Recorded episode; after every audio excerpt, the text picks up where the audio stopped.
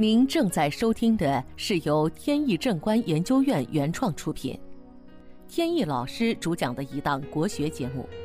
这里以真实案例的形式，摒弃晦涩难懂的书本理论，力求呈现一堂不一样的文化讲座。在正式的案例分析之前呢，还是照例先回答听众的一个小问题。前段时间呢，帮一位朋友选房，碰到了一个卫生间的问题。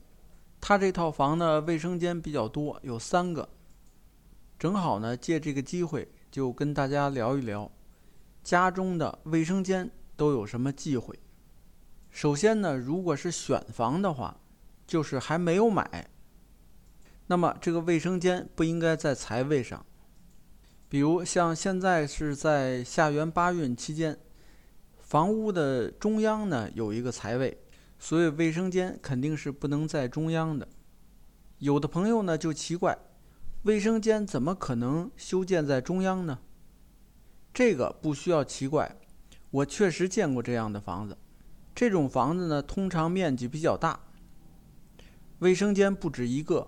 这样呢，布局起来确实比较困难，有可能就会布局在中央。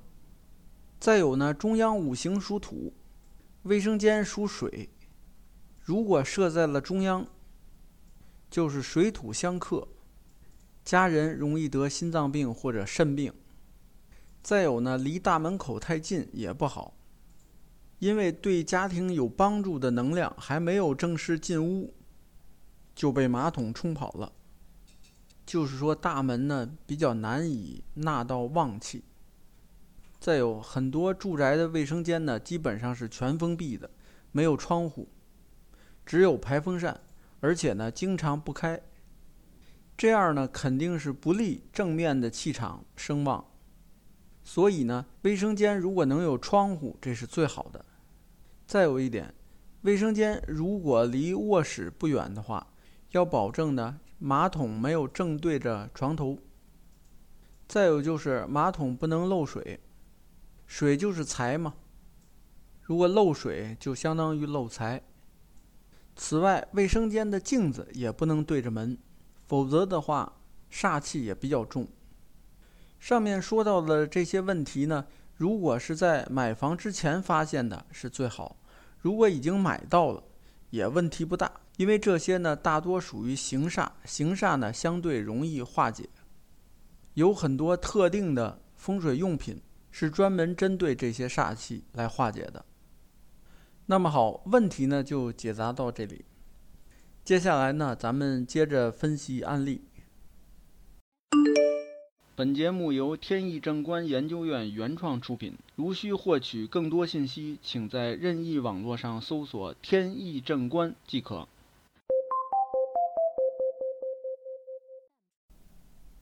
曾经呢，有朋友提出过一个问题，说人呢有运势高低的起伏，那么如果是几个人凑在一起形成一个团队去做事业，那么这个团队他的运势有没有高低起伏呢？这个确实是有的，不过呢，团队的运势分析起来非常复杂，不光牵扯到每一个人的八字。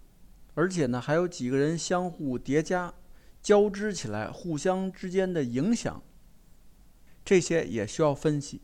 另外呢，还有就是你们这个团队要做的是什么事情，这个事情本身还有一个高低起伏的问题。所有这些问题交织在一起，分析起来就确实比较麻烦。一位朋友前段时间拿来了他的表弟的八字，让我帮着分析分析。表弟在一家企业上班。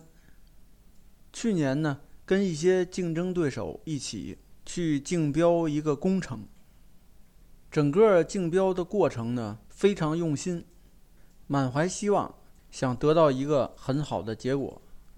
这位表弟呢，自小被家人就送到国外去读书。